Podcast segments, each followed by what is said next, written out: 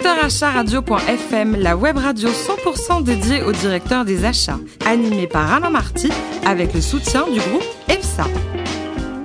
Bonjour à toutes et à tous, bienvenue à bord de ce nouveau numéro de Directeur achat radio.fm. À mes côtés, Ludovic Beribos, associé de groupe EPSA. Bonjour Ludovic. Bonjour. Ça va, tout va bien Très bien. Heureux d'être parmi nous Bah, toujours. Alors un petit commentaire pour vous punir sur l'année 1965. Alors, 1965, en France, c'est l'avènement de la grande, l'immense Mireille Mathieu, avec son premier spectacle à l'Olympia. C'est aussi euh, également euh, la sortie du film euh, Le Cornio, avec Bourville et De Funès. Mais me regardez pas comme ça. Mais si, mais ça a marqué ton enfance, c'est important.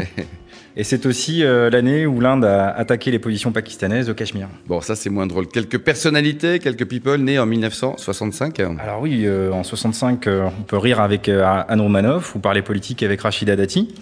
On peut encore jouer euh, les super-héros avec euh, Robert Downey Jr. Et vous avez euh, France de Sambucy dans vos people nés en 1965. Pas encore. France, c'est notre premier invité. Bonjour France. Bonjour. Alors vous êtes diplômé de, de l'INSEC et votre premier job c'était chez Michel Montignac au pays des, des régimes là. Oui, du fameux livre Je mange donc je maigris. Ouais, mais c'était de l'escroquerie ou c'était un vrai succès ça? Non, c'était un vrai, vrai succès. C'est vrai? Ouais, ouais, les, les livres se sont vendus à des millions d'exemplaires, se sont traduits partout dans le fortune, monde. il a fait fortune. Disons qu'il a eu, euh, il a, il a géré une société et ensuite il a, euh, oui, il a fait fortune si vous voulez, mais euh, c'est des droits d'auteur et il les a engloutis dans sa maison d'édition, donc euh, Ouais, il n'a pas quoi. fait un bénéfice euh, personnel. Et vous faisiez quoi avec lui? Vous travailliez, c'est votre premier job en fait. hein? C'est mon premier job, on était trois. Oui. Euh, lui, une assistante et moi, j'étais son bras droit et, et en fait, j'ai euh, développé avec lui la maison d'édition. Donc, on a édité d'autres livres sur le bien-être qui n'étaient pas que des livres euh, le concernant qu'il avait écrit. Et puis ensuite, chaque fois qu'il avait une nouvelle idée, euh, développer des produits alimentaires, euh, développer des boutiques, eh ben, il m'appelait et je mettais en place euh, l'idée. Bon, c'est sympa comme premier job. hein. Oui, pendant les cinq premières années, très sympa. Alors France, donc en 1995, vous allez rejoindre Sodexo. 22 ans depuis décembre dernier de fidélité au groupe. Euh, Tout bravo, à fait, hein, tout à fait. Vous n'avez pas essayé d'être chassé? Il n'y a pas des gens qui venaient vous dire France, vous êtes super, venez bosser chez nous? J'ai toujours l'impression d'avoir fait plein de métiers chez Sodexo, donc je ne me suis même pas posé la question parce que j'ai travaillé en France et à l'international, j'étais expatriée, donc c'était tous les 3-4 ans un mouvement dans mon job, donc Et euh, le premier job, France, c'était la communication. hein. communication institutionnelle. Oui. Et après, vous avez été aussi euh, patronne de, de la communication et du marketing pendant 6 ans, c'est ça? Euh, oui, au Brésil. Et alors, Sodexo Brésil, très sympa. Vous connaissez le Brésil, Ludovic? Euh, pas encore.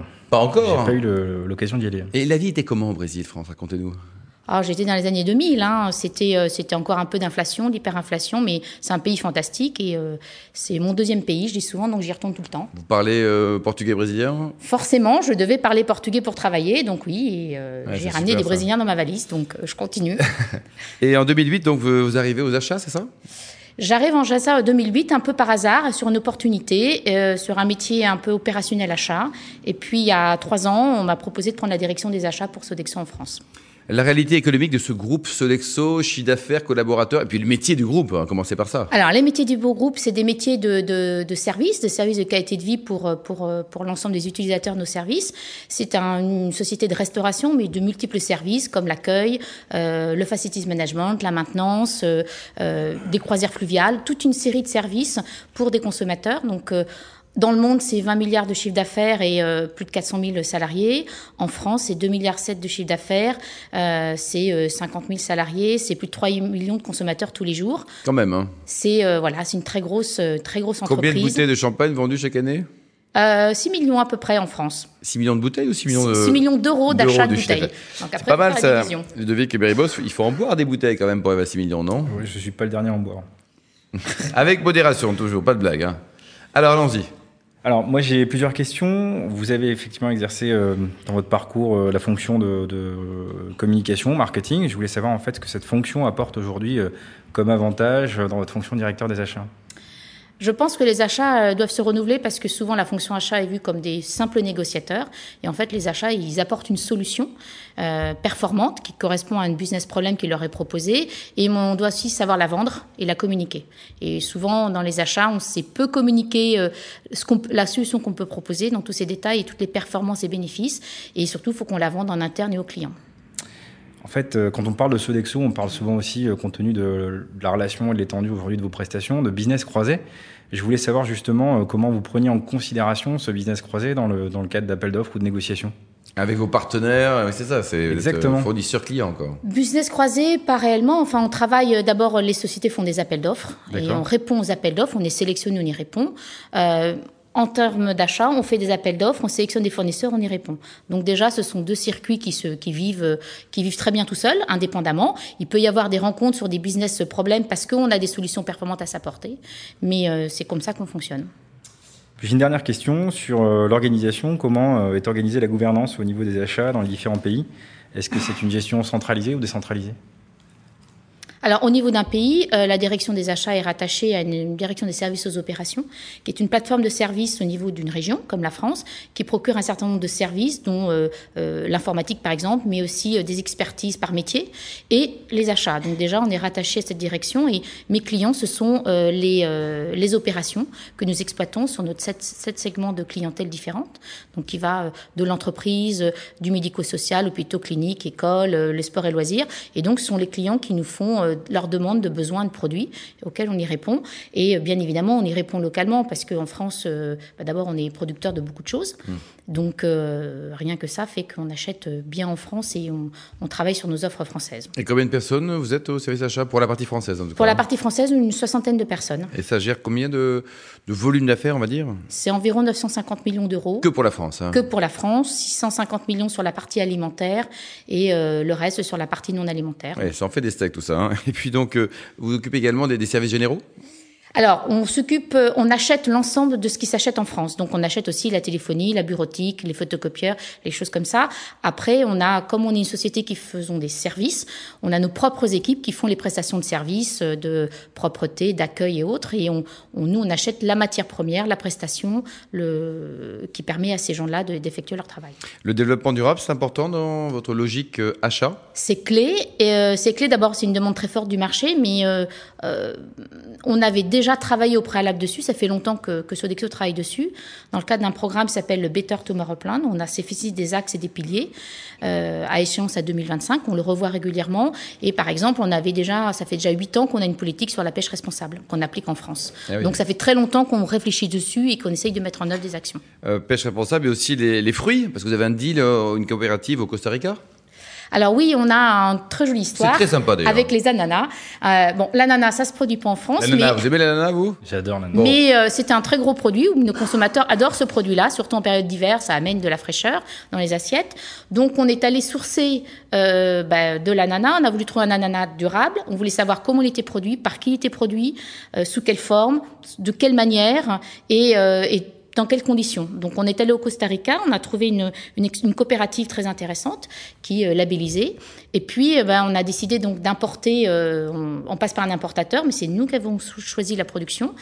Et en allant sur l'exploitation, on s'est aperçu qu'il il y avait des têtes d'ananas, vous savez, les plumées, les petites feuilles, des ananas étaient étêtés sans se plumer. Et on se disait, ben tiens, c'est intéressant, pourquoi on n'utilise pas ça? Ils disent, ah ben non, mais ces ananas Personne au rebut. Veut, quoi, Personne n'en veut, c'est du rebut parce que vous voulez tous en Europe des très jolis petits plumés. Et dès qu'ils sont abîmés, hop, on les coupe. Et le plumet, c'est un peu de coupe de cheveux, le devic. Ouais, ben, on l'utilise en décoration souvent dans la restauration, c'est pour ça.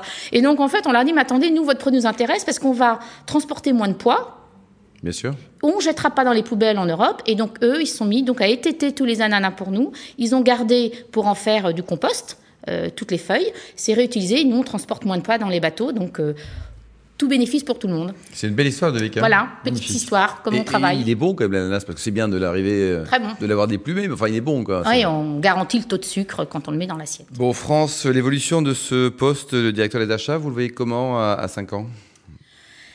Les achats doivent être de plus en plus communicants, de plus en plus proches des opérations. Donc moi, j'ai déjà vu depuis trois ans que je suis à la tête une évolution. Hein. On est maintenant très acteurs dans, le, dans, dans, les opérations commerciales et opérationnelles avec nos clients. C'est-à-dire qu'on euh, on sort les achats du placard et on les amène devant le client pour parler de comment on achète, sous quelle forme, sécuriser nos clients qui s'intéressent énormément à nos modèles d'achat pour, pour être sûr de, de la typologie du produit qu'il va rencontrer, qui l'a produit, comment. Donc on est très acteurs, donc on est de plus en plus des communicants, des commerçants de notre métier achat. Et à titre personnel, vous aimez les bonnes choses, les bons vins avec une petite tendance vers la Bourgogne Oui, c'est un petit peu par hasard. Et pourquoi là bon, Parce que mon frère s'est installé en Bourgogne, donc le Bourgogne est arrivé sur la table de la si maison. Si c'était installé à Amiens, vous auriez mangé les betteraves, quoi, c'est Peut-être, mais j'aime pas trop la betterave. Et côté euh, cuisine, vous adorez cuisiner? Quels sont les, les bons plats du moment en ce, en ce début 2017 Moi, j'aime bien cuisiner surtout les tartes, en fait. Donc, euh, tartes aux fruits. Donc là, en ce moment, les tartes aux pommes. Par exemple. Vous avez Voilà. un beau restaurant, une bonne table, le conseiller à Paris? Un restaurant basque très sympa qui s'appelle Afaria, dans le 15e. euh, voilà, qui fait de très bonnes petites tapas basques, mais très sympathiques. Et la cuisine brésilienne, vous qui avez vécu pendant quelques années là-bas, c'est bon, c'est pas bon? Ils ont une excellente viande, les Brésiliens. Pourquoi est-ce que la viande brésilienne ou argentine est meilleure que la nôtre? Voilà, ça, c'est la Elle n'est pas produite de la même manière. Les, ani- les bêtes, d'abord, c'est pas les mêmes espèces.